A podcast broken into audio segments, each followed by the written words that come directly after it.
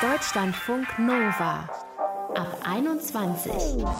Ich bin Dominik Evers. Schön, dass ihr zuhört. Ja, ein etwas anderer Ab 21 Podcast heute. Vor gut einem halben Jahr, am 20. Februar, da haben wir hier mit euch über den rassistischen Anschlag von Hanau gesprochen. Ein Attentäter hatte damals auf einer Straße und in einer Shisha-Bar neun Menschen erschossen, und zwar gezielt Menschen mit ausländischen Wurzeln. Heute, eben ein gutes halbes Jahr danach, wollen wir noch einmal nach Hanau schauen. Was hat sich seitdem getan? Was eben auch nicht? Und wie geht es den Menschen jetzt? Wir sprechen unter anderem mit der freien Journalistin Shada Kurt. Mit ihr haben wir am Abend nach dem Anschlag damals auch gesprochen und sie hat uns gesagt, in ihr ist etwas kaputt gegangen, was nicht mehr hinzubiegen ist. Wir sprechen auch noch einmal mit Zakaria Keskin-Kelic. Er erforscht antimuslimischen Rassismus und welche Forderungen er in Richtung Politik hat und was er auch als positives Signal wertet. Das wird er uns erzählen in diesem Ab 21 Podcast. Los geht's jetzt erstmal mit Juliana. Juliana ist in Afghanistan geboren. Sie lebt in Hanau seit sie fünf ist und eigentlich hat sie sich immer sehr sicher gefühlt in dieser Stadt. Am Tag nach dem Anschlag wollte sie eigentlich ihr neues Kosmetikstudio eröffnen. Und zwar direkt in der Nähe des Anschlagortes. Juliana, wie hast du diesen Tag danach erlebt? Davor war ich ja sehr aufgeregt, sehr entspannt. Also ich habe ja alles vorbereitet gehabt für meine Eröffnung. Mhm. Und nächsten, also an den Tag, stand ich früh auf, habe die Sachen noch erledigt, habe noch ein paar Sachen eingepackt und als ich in der Stadt kam, war halt für mich das wäre für mich ganz anders. Ich dürfte erstmal nicht in der Bremer Straße rein. Ich wusste jetzt nicht warum. Ich habe ja erstmal Schock bekommen. Oh Gott, mein Eröffnungstag und ich darf nicht mehr mhm. erst in meinen Laden rein. Ich dürfte ja anfangs überhaupt nicht äh, in der Dings rein. Also du hattest am Anfang also tatsächlich noch gar nichts davon mitgekriegt am nächsten nee, Morgen. Nee, nee, nee, nee. Erst als ich in der Krämerstraße stand und dann habe ich das alles mitbekommen. Und dann äh, standen da Polizei, haben das alles gesperrt gehabt und dann haben wir gefragt und so und dann haben wir es mitbekommen. Aber das war schon für mich ein Schock. Also man macht so viel Vorbereitung, man ist so, ich habe mich richtig gefreut gehabt mhm. und dies, das, das mhm. Übliche, was man hat. Ja, logischerweise eigentlich hätte das für dich ein großer positiver Tag werden sollen, weil genau, du ja genau, eben so lange. Ja noch, äh, Besucher erwartet, ja. dies, das. Ich habe ja ganz viel vorbereitet gehabt, äh, Torte. Sogar meine Gelinde am Tag davor habe ich noch ein großes Gelinde gemacht, so Ballongelinde. An den Abend hatte ich so schon diesen Gefühl gehabt, ich so, oh Gott, es kann ja alles passieren. Ich äh, hänge das morgen früh. Kann ja sein, dass heute Abend Regen kommt oder Donnerwetter kommt und ich konnte das nicht anhängen. Das lag dann zwei Wochen in mein Privatzimmer und dann habe ich das weggeworfen. Und wie ging dann, also du kamst nicht in diese Straße rein, wie ging der Tag genau. für dich dann weiter? Und dann äh, habe ich dann mit Polizisten gesprochen, die da standen an Standort und dann habe ich erstmal mich erkundigt, was es passiert ist. Und dann habe ich es mitbekommen und dann dürfte ich erstmal in meinen Laden rein. Ja, und dann war es das eigentlich für mich. Und dann war ich die ganze Zeit draußen, wo die Media kam, dies, das. Und man hat alles erfahren, was. Man hat ja schon Mitleid, ne? was da alles passiert ist. Man kann nicht sagen, nee, mir ist meine Eröffnung wichtig als diese Sachen. Das geht ja gar nicht. Ne? Als Mensch kann man das halt nicht machen. Wann hast du denn dann am Ende deinen Salon eröffnet? Was heißt geöffnet? Geöffnet hatte ich schon an den Tag, dann nächsten Tag bin ich wieder gegangen. Mhm. Aber die Eröffnung, Neueröffnung, also das war, äh, mit hat sich das ausgeschlossen. Ja, bis heute habe ich das nicht. Ich wollte schon eine Reopening machen, aber danach kam Corona direkt zwei Wochen später und dann musste ich wieder wegen Corona meinen Laden schließen. Und dann im Mai dürfte ich das wieder aufmachen, aber danach hatte ich jetzt diese Mut nicht mehr gehabt, das Reöffnen hm. zu machen oder Re-Party zu machen. Hm. Und, äh, das ja. fühlt sich ja dann irgendwie auch alles nicht richtig an. Das ist ja total ja. gut zu verstehen. Jetzt habe ich gerade eben gesagt, du lebst schon sehr lange in Hanau, seit du fünf bist, hast dich eigentlich in dieser Stadt immer sehr sicher gefühlt. Was hat sich ja, seit diesem 19. Februar für dich geändert? Es hat sich vieles geändert. Also davor hatte ich, ich bin abends in der Stadt gegangen, alleine, da hatte ich nie Angst gehabt. Und jetzt, sogar jetzt noch, beim Schlie wenn ich abends um 6 Uhr meinen Laden schließe, um 18 Uhr, muss ich dreimal hinter gucken, ob niemand ist und dann schließe ich. Ja, oder wenn ich manchmal alleine im Laden bin und da sitze und dann habe ich irgendwie im Gedanken, oh Gott, wenn ich jetzt jemand jetzt reinkommt und mich mit Waffen oder was weiß ich erschießt, habe ich ja auch keinen Schutz und kein gar nichts habe ich. Hm. Gibt es für dich Orte, an die du dich wenden kannst, um diese Sorgen loszuwerden, oder fühlst du dich da so ein bisschen alleine gelassen? ich fühle mich schon alleine gelassen. Wo soll ich hin? Ich fühle mich, man fühlt sich heute überall nicht mehr wohl, ne? Aber das speziell, was jetzt in Hanau letzter Zeit passiert, ja. ist die Hölle. Wie hat sich denn Hanau, wie hat sich denn die Stadt verändert? Das Rassismus ist mehr geworden, halt man hat Angst, die Leute haben sich verändert, die sind sehr äh, negativer geworden ich kann es auch das nachvollziehen, weil was alles passiert, das sind die Hintergründe, was, was alles in der letzten Zeit passiert. Seitdem das in Shisha-Bar passiert, denn ich und mein Mann sind immer gerne in Shisha, also genau in diesem Shisha-Bar, weil wir jede Woche einmal. Und seitdem nie wieder oder hast du es dann doch? sind wir nirgendwo mehr. Also wir haben jetzt Angst, wenn wir in irgendein Shisha-Bar gehen würden. Also seit äh, 18. Februar waren wir nirgendwo. Hm. Man hat die Angst, diese Kraft verliert uns nur. Und wie läuft dein Salon? Also du hast jetzt dummerweise natürlich auch noch dazu Diese das Pech gehabt mit Corona, genau. Jetzt ein halbes Jahr danach, wie läuft es da? Problem ist äh, diese Straße. Ich habe letztens von meiner Freundin erfahren, da ist hinten ja ein Parkhaus, ne? Und dann sie meint, ja, ich gehe extra andere Seite entlang, weil auf dieser Straße, nee, nee, da gehe ich nicht mehr hin, da werden Leute erschossen. Also kann man sagen, hat so schlimm das ist, dieser Tag wirklich für dich dein gesamtes Leben auch geändert? Klar, ich mhm. habe ja so viele äh, also Studien hinter mir, äh, Vorbereitungen, Schulungen, Seminare. Also ich habe schon viel vorbereitet für mein. Das ist ja jetzt kein ähm, Klamottengeschäft, wo ich ein paar Klamotten hingestellt habe und los geht's. Ich habe ja schon vieles gemacht. Also und dafür habe ich ja auch im Endeffekt das gemacht gehabt. Juliana, ich danke dir, dass du so offen mit uns darüber gesprochen hast und dir die ja, Zeit genommen gerne. hast. Und wünsche dir von Herzen alles Gute, dass ja, ähm, du auch mit deinem Salon Erfolg haben wirst. Ja, vielen, vielen Dank. Juliana, ich danke dir. Deutschlandfunk Nova. Am Tag nach dem rassistischen Anschlag am 20. Februar haben wir auch mit der freien Journalistin Shada Kurt gesprochen. Und sie hat uns an diesem Abend erzählt, dass sie sich schon selbst lange nicht mehr so wirklich sicher in Deutschland fühlt. Und in ihr sei etwas kaputt gegangen, was nicht mehr hinzubiegen ist. Etwas sei entgleist. Shada, hast du jetzt ein halbes Jahr danach noch immer dieses Gefühl? Ja, schon. Also ich finde es immer sehr bezeichnend, wenn ich auf das Jahr zurückschaue. Wie zum Beispiel, es gibt ja eine sehr dominante Erzählung, auch von der Corona-Zeit, so als wäre vor Corona alles irgendwie in Ordnung gewesen und dann kam Corona und dann sind wir in einen kollektiven Ausnahmezustand hineingeschubst worden.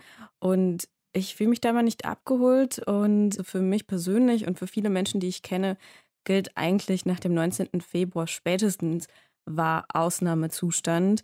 Aber eigentlich muss ich auch sagen, dass für rassifizierte Menschen, glaube ich, das Leben in Deutschland sowieso immer ein ständiger Ausnahmezustand ist. Also groß hat sich da jetzt nichts verändert an dem Gefühl. Was meinst du mit, ich habe mich nicht abgeholt gefühlt, was du gerade gesagt hast? Also ich meine damit vor allem die Erzählung sozusagen, dass vor Corona irgendwie ja alles in Ordnung war. Es gab irgendwie eine Normalität, in der sich Menschen wohlgefühlt haben. Und jetzt plötzlich das so ist, oh, wir haben ein großes Problem mit Rechtsextremismus und Rassismus. Das sehen wir an diesen Großdemonstrationen in Berlin vor zwei Wochen und wir sind alle ganz, ganz schockiert und überrascht. Damit meine ich eben, ich fühle mich nicht abgeholt von dieser Erzählung.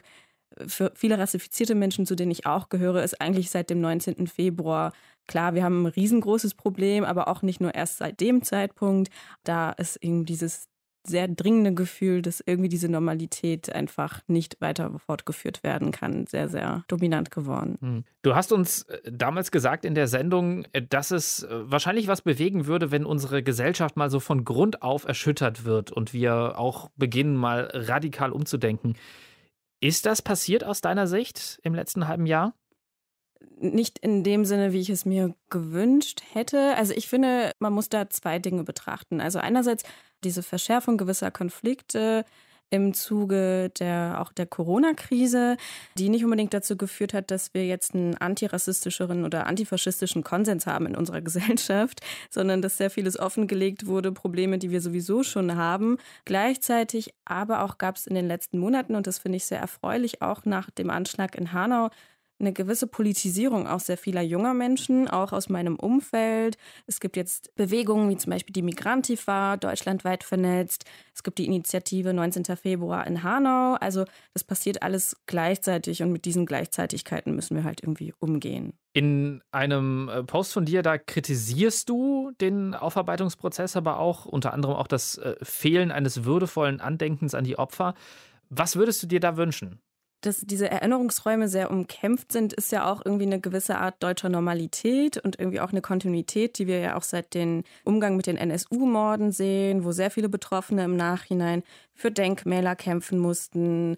Ähnliches passiert ja jetzt gerade auch mit Hanau, wo zum Beispiel eine Gedenkdemonstration einen Tag zuvor einfach verboten wird, ohne dass es für die Organisierenden eine, eine Möglichkeit gibt, dagegen irgendwie rechtlich vorzugehen einerseits diese Sachen, aber ich wünsche mir natürlich vor allem auch immer noch politische Konsequenzen und politische Maßnahmen.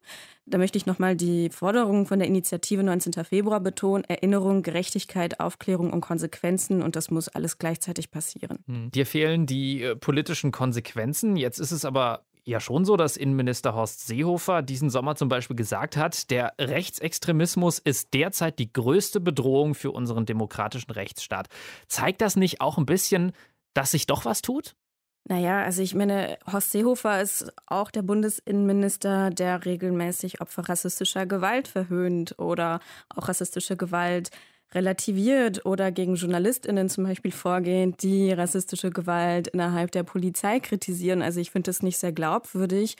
Und es hat sich ja einiges bewegt nach dem Anschlag in Hanau. Es gibt zum Beispiel diesen Kabinettsausschuss zur Bekämpfung von Rechtsextremismus und Rassismus, der auch angesiedelt ist im Bundesinnenministerium.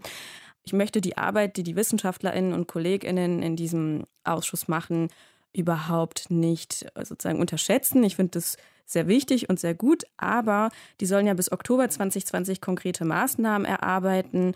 Diese sind aber nicht bindend und verpflichtend für die Arbeit der Bundesregierung. Also es bleibt wieder letztendlich bei so einer Art Symbolpolitik und wirklich ändern tut sich am Ende auf politischer Ebene erstmal nichts oder wenn, was, dann überhaupt sehr langsam. Was macht dich da so sicher? Du sagst, sie sind ja gerade noch dabei. Also was macht dich da so sicher, dass es auf gar keinen Fall ein Signal geben wird? Naja, ein Signal ist es auf jeden Fall schon, aber es gibt ja sehr viele Signale. Also ich würde mir zum Beispiel wünschen, dass die Maßnahmen, die so ein Kabinettsausschuss ausarbeitet, auch verpflichtend sind.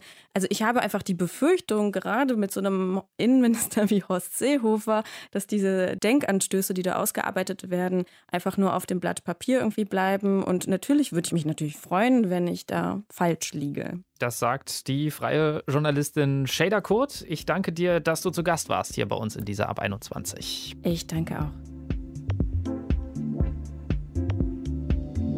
Deutschlandfunk Nova. Am 19. Februar dieses Jahres hat ein Attentäter in Hanau neun Menschen erschossen.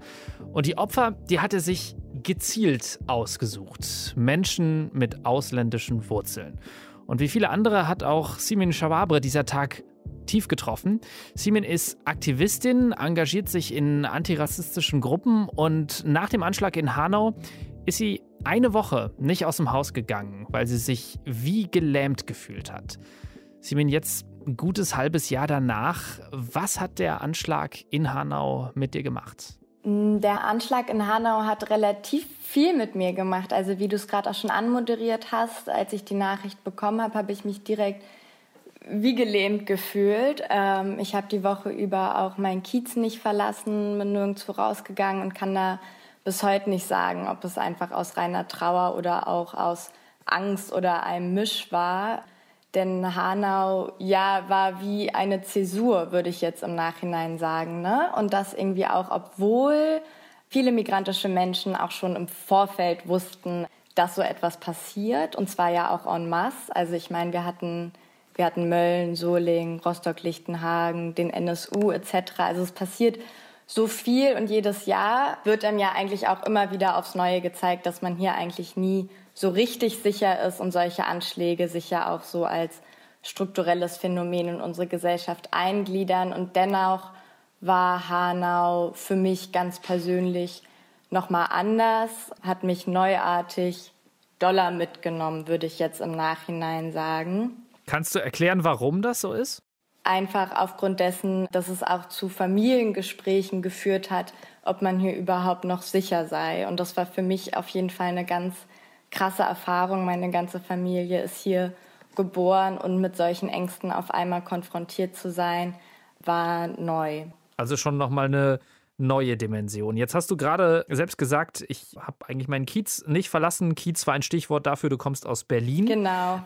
du bist aber auch nach Hanau gefahren, um an die Tatorte zu gehen. Berichte uns doch mal davon. Wie, wie war das für dich? Genau, ich war am Wochenende vom 21. bis zum 23.8. da. Das war das Wochenende, an dem die Gedenkdemo ursprünglich stattfinden sollte. Ne?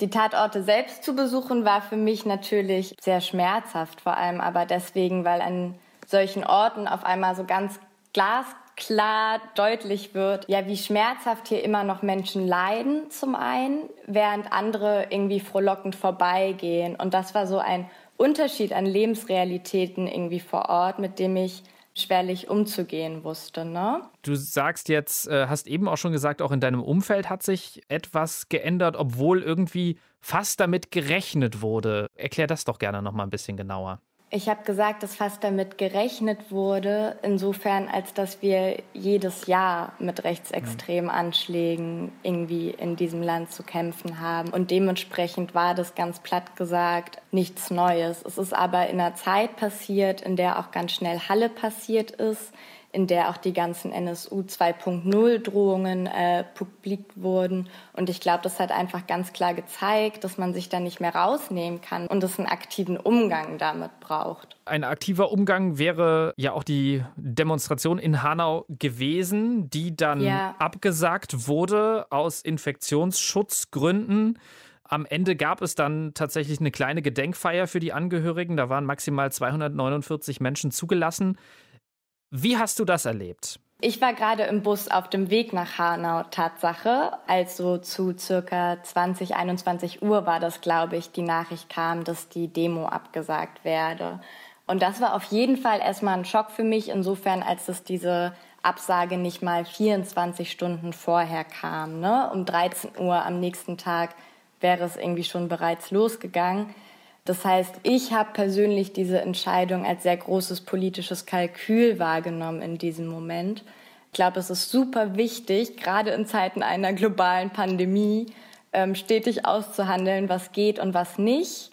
Diese Demo aber hatte ein Sicherheitskonzept. Ne? Die Stadt hätte schon vorher ihre Bedenken äußern können. Möglichkeiten gab es dazu, dies wenige Stunden vorher zu tun, hat irgendwie den Angehörigen die Möglichkeit genommen, rechtlich dagegen vorzugehen, beziehungsweise diese Entscheidung überhaupt zu überprüfen. Du warst ja dann am Ende bei einer Demonstration in Frankfurt am Main, das ist ja in der Nähe von Hanau.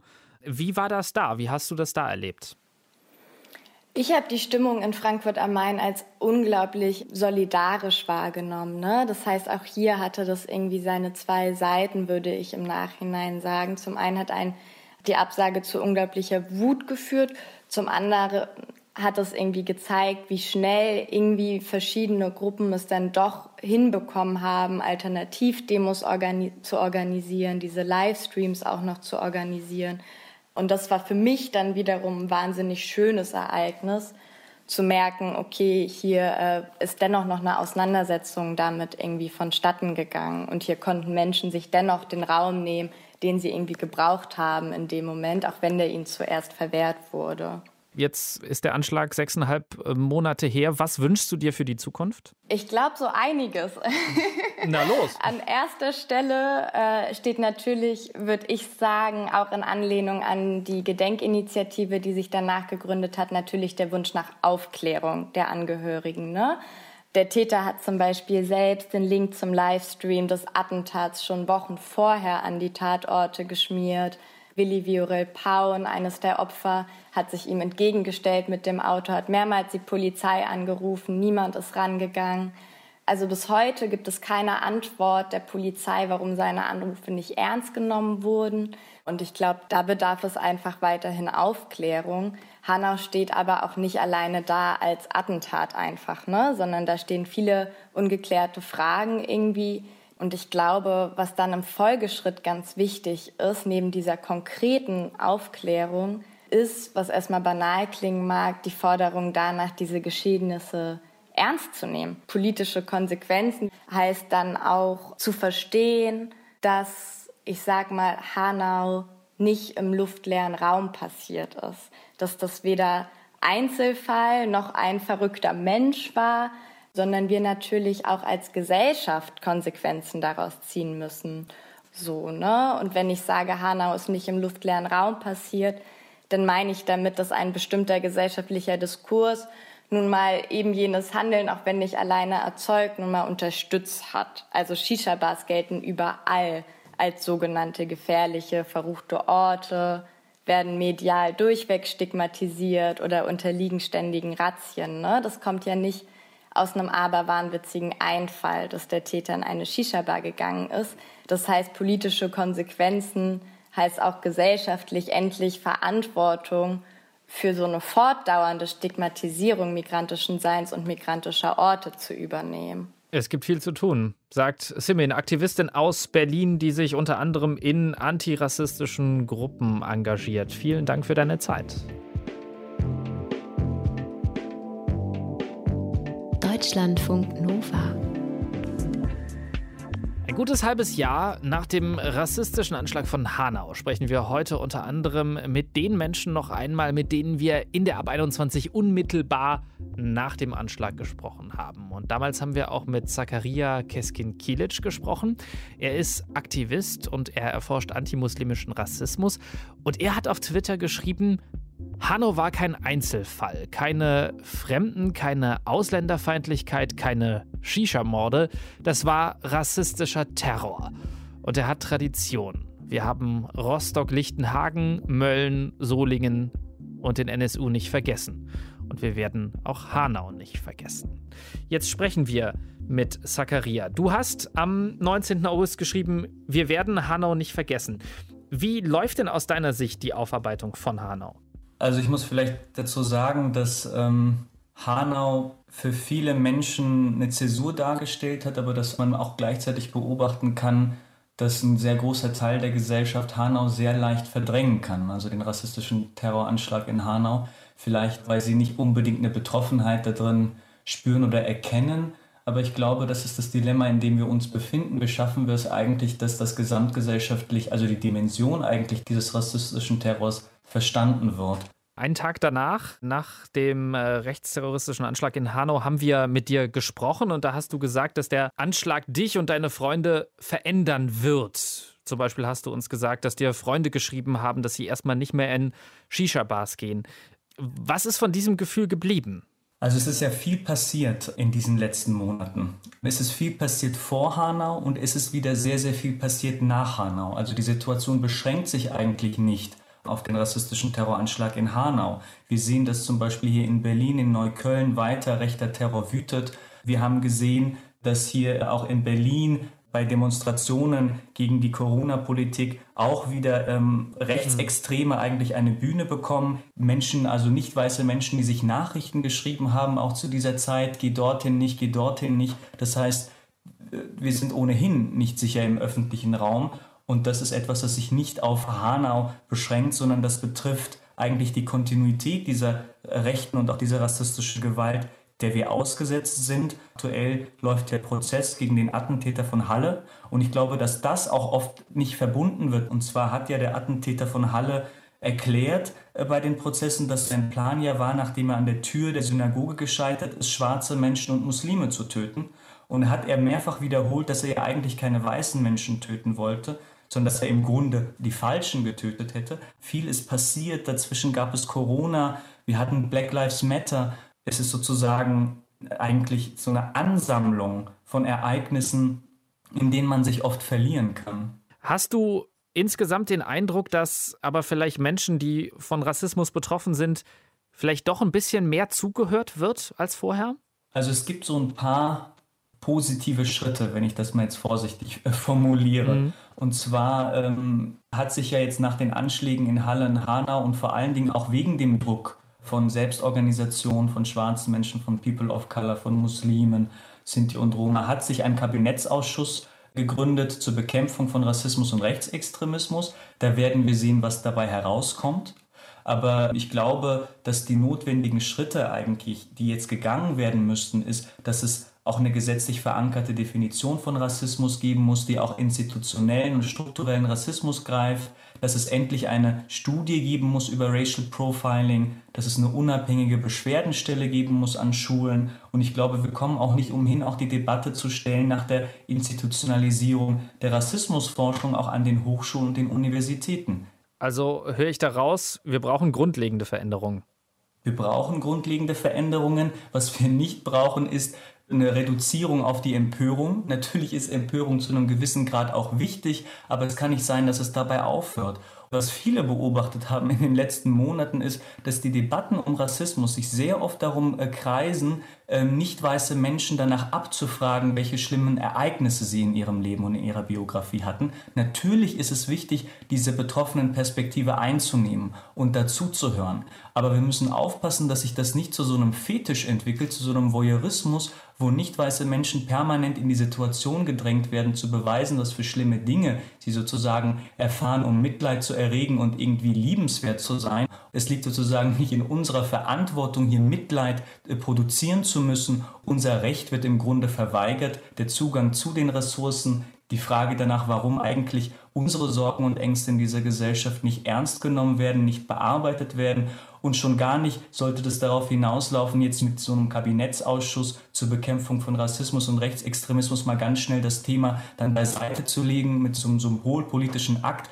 Das werden wir, das werden Selbstorganisationen, das werden Expertinnen im Feld genau beobachten, wie es hier weitergeht. Wir brauchen grundlegende Veränderungen, um strukturellen Rassismus zu bekämpfen. Das sagt Zakaria Keskin-Kilic.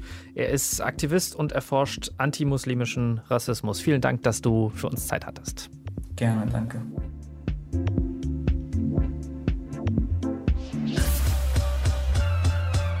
Deutschlandfunk Nova das war der Ab 21 Podcast heute. Wir haben ein gutes halbes Jahr nach dem rassistischen Anschlag von Hanau darüber gesprochen, was sich aus Sicht unserer Gesprächspartnerinnen und Gesprächspartner ändern muss, was sich einfach nicht geändert hat und wo es dann doch eben ein paar positive Anzeichen gibt.